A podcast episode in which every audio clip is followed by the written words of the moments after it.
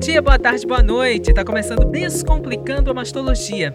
Eu sou Adriana Costa e junto comigo as médicas Rosana Paiva e Rafaela Montenegro vão explicar de forma descomplicada o universo de doenças e tratamentos das mamas. Tudo isso num podcast rápido e descomplicado que funciona como extensão do seu consultório médico.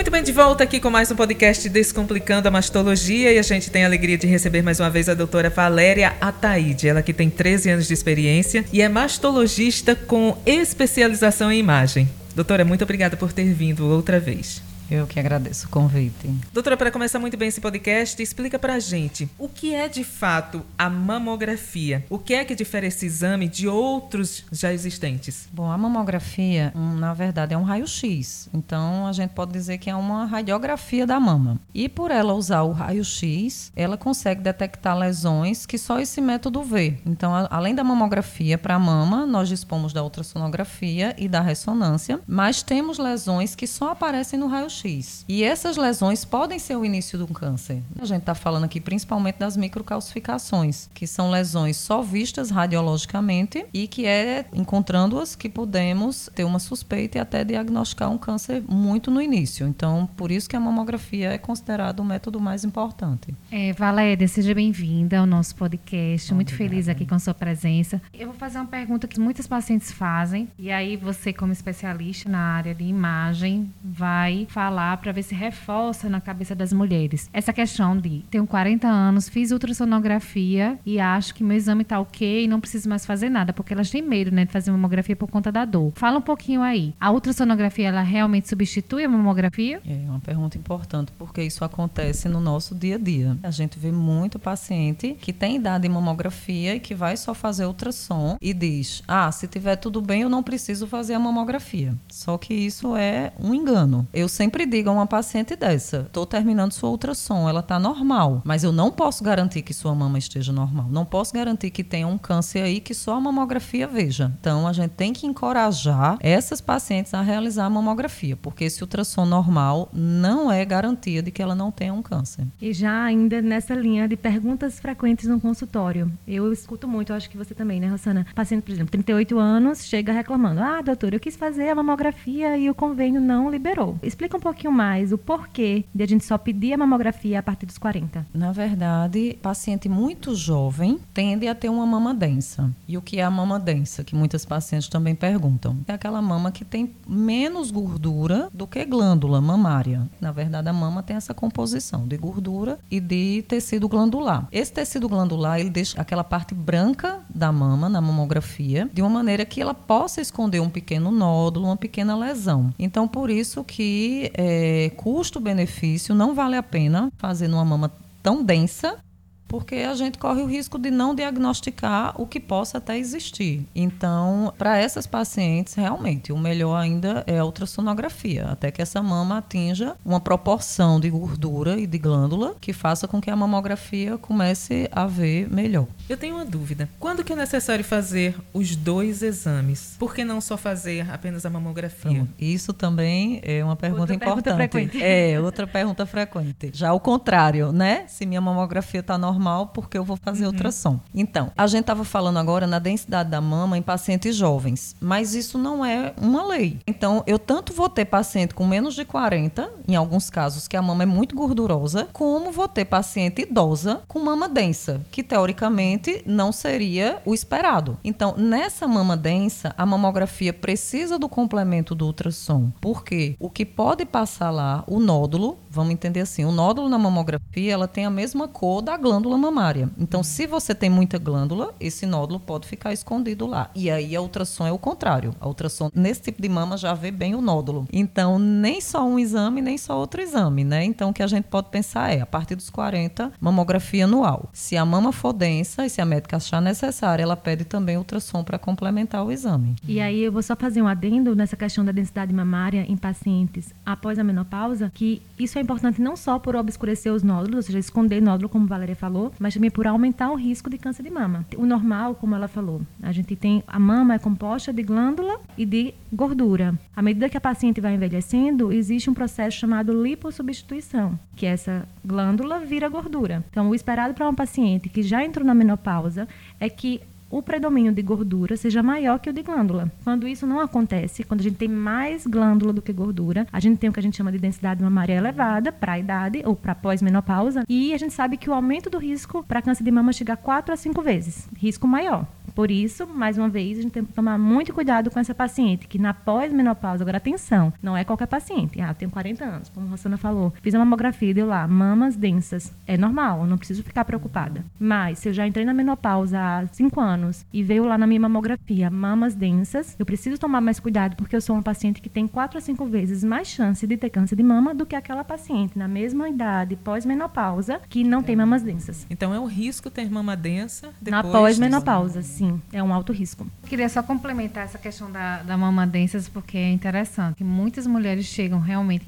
preocupadas. Paciente jovem que olha lá no exame mama densa e diz, doutora, é porque minha mama é densa. Aí eu digo, e não poderia não, ser, você é jovem. É normal que sua mama seja densa. Então, a questão da densidade, ela é o fator de risco, como a Rafaela falou, e Valéria também, para mulher mais velha, não é para mulher jovem. Para mulher jovem, não. O normal é ela ter a mama densa. Quem tem a mama flácida tem uma mama densa? A flacidez não tem muito a ver com a densidade mamária. A flacidez tem a ver com a perda de colágeno na pele. Então, não necessariamente. A resposta seria essa, depende. Doutora Valéria, existe uma divergência sobre a idade ideal para que as mulheres iniciem a rotina anual de exames mamográficos. Uns dizem que a gente tem que começar aos 40, outros aos 50. Primeiro, a pergunta: quem diverge? E depois a segunda pergunta: vale aos 40 ou vale aos 50? É, isso realmente é um questionamento, é uma dúvida das pacientes, porque elas leem em alguns lugares que é 40, leem em outros que é 50, e as médicas orientam aos 40, porque todas as sociedades médicas, mastologia, radiologia, ginecologia e obstetrícia, indicam que essa mamografia começa aos 40 anos. Quando a gente passa para o Ministério da Saúde, eles já indicam 50 anos. Então, e aí? Os estudos que validaram esse tipo de, de questão da idade, os que mostram que só vale a pena fazer a parte dos 50, são estudos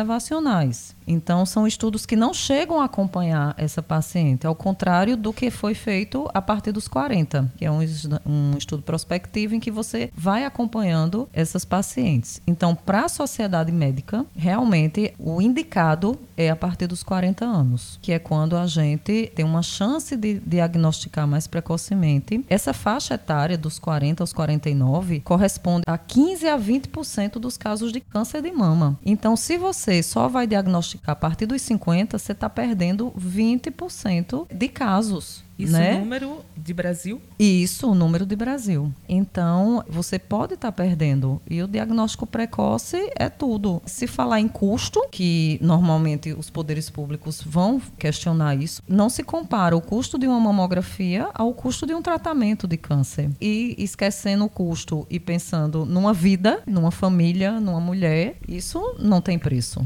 importante falar, né, que nós estamos falando assim, não só em questão de, de vida, obviamente, mas a questão também de cirurgias. As cirurgias sendo mais conservadoras quando o diagnóstico é mais isso. precoce, né? uhum. né? Menos mutilantes, Menos né? mutilante, que perder é a, a mama. Medo, isso. A questão também de, dessa questão de, de tirar essa mulher do seu emprego, aumento da questão do INSS, você pensar em custos é muito maior do que quando você diagnostica precocemente, além do impacto é, familiar dessa mulher quando ela diagnostica precocemente, imagina, uma cirurgia bem menos agressiva, ela vai retornar ao seu ambiente de trabalho mais precocemente, é. ela vai ter menos resultados assim ruins psicológicos, estéticos. Já um câncer avançado, às vezes você não tem chance nem de cura. A gente está falando aí, às vezes, de uma paciente que vai para cuidados paliativos, que é quimioterapia, o resto da vida. Queria aproveitar para contar uma história que é real. Já aconteceu mais de uma vez, inclusive. Eu indicar para a paciente que faça mamografia a partir dos 40 na rede pública. E a paciente chega lá no postinho de saúde, 42 anos, não consegue o pedido porque o médico do postinho de saúde está seguindo a recomendação do Ministério da Saúde, que de fato fala a partir de 50 anos. E aí, o que, que essa mulher faz? Sempre falo, existe uma lei que regulamenta essa questão de a mamografia ser um um direito da paciente de se fazer a partir dos 40. É a Lei 11.664, que foi sancionada em 2010. Então, se a paciente quiser fazer a partir dos 40, ainda que ela tenha esse, esse obstáculo na rede pública, por lei ela tem direito a fazer a partir dos 40. Doutora Valéria, mais uma dúvida. Há quem questione a eficácia da mamografia e os benefícios reais de rastreamento que ela pode exercer sobre o câncer mamário. O que, é que a senhora pensa sobre isso? A mamografia, ela é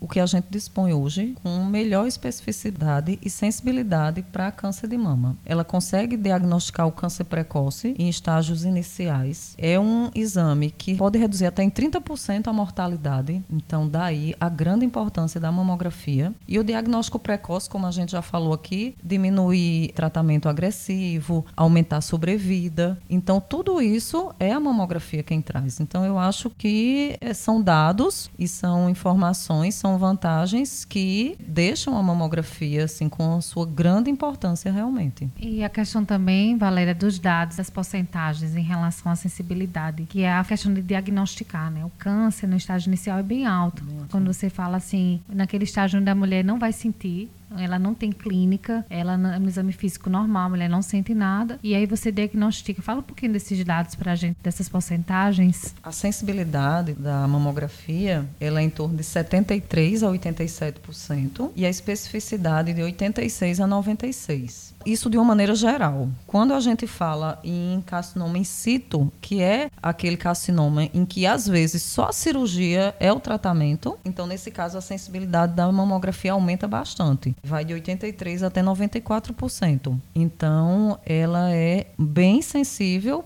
para diagnosticar o câncer precoce, que é isso que a gente quer com rastreamento. Fala um pouquinho da dor. Não tem jeito de diminuir a dor no exame de mamografia? Na verdade, é uma compressão. A mama realmente ela é comprimida no exame. Eu sempre digo, eu acho que ao invés de falar em dor, poderia falar em um desconforto rápido. É um aperto, mas é um aperto que com nossos aparelhos hoje de mamografia digital, assim que ele adquire, ele consegue aquela compressão que ele procura, ele já solta a mama imediatamente. Nos aparelhos antigos, a técnica tinha que voltar e soltar manualmente. E hoje em dia, comprimiu, quando você pensa que vai começar aquele desconforto, solta. Então, também não é nada do outro mundo. Onde você faz exame, tem hum. uma tecnologia Smart Curve, né? Isso. isso Fala um pouquinho sobre isso. essa tecnologia. Existe, ela é, na verdade, uma bandeja em que ela não é aquela bandeja reta. Ela tem um formato da mama. Então, com essa bandeja, melhora ainda essa questão. Diminui o desconforto, porque ela é uma bandeja anatômica. Então, ela tem como uma curvinha que encaixa a mama e nisso a compressão é, se torna menos desconfortável. É uma informação importante para que se suporte um pouquinho essa compressão. Quanto mais a mama é comprimida, menos radiação essa mama leva. Ah, isso é importante. É importante. Então, é uma coisa que a gente tem que explicar para que se aceite melhor o exame também. Além do que, uma mamografia mal comprimida, você também não vai estar tá vendo muita coisa. Então, ela vai passar por tudo aquilo e vai ficar um exame mal feito. E né? tem que refazer e passar isso, pelo desconforto Isso, aí de, de novo. novo. Exatamente. E o protetor de tireoide? As pacientes perguntam, tem que colocar não tem que colocar? O protetor de tireoide é um problema. Primeiro, tem que deixar claro: quem está levando radiação no exame é a mama, não é outro órgão. A radiação está ali, naquele detector que está comprimindo. E o protetor de tireoide, ele é grande. Ele atrapalha o exame de mama. Então não adianta você estar tá fazendo uma mamografia pensando que está protegendo a tireoide e você está atrapalhando a mamografia, porque muitas precisam, quando a gente olha o exame como ficou, não, você vai ter que voltar e vai ter que fazer sem o protetor. Então termina que faz de novo e sem o protetor. Ou seja, não só não ajuda, como atrapalha. Como atrapalha, exatamente, porque não tem a radiação da mamografia é para a mama, não vai para a tireoide, mesmo sem o protetor. Doutora Valéria Taíde, obrigada de novo por ter vindo ao Descomplicando a Mastologia. Seja muito bem-vinda sempre e muito obrigada pelos esclarecimentos. Tá, eu que agradeço o convite e estou à disposição quando precisarem.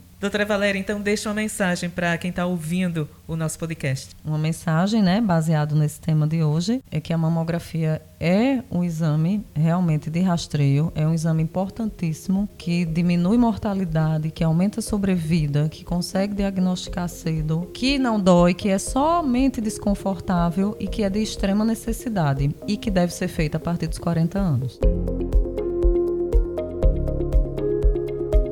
Esse foi o Descomplicando a Mastologia, um podcast onde as médicas Rosana Paiva e Rafaela Montenegro explicam de forma descomplicada o universo de doenças e tratamentos das mamas. Eu sou Adriana Costa e encontro vocês no próximo episódio, que acontece aqui, na extensão do seu consultório médico.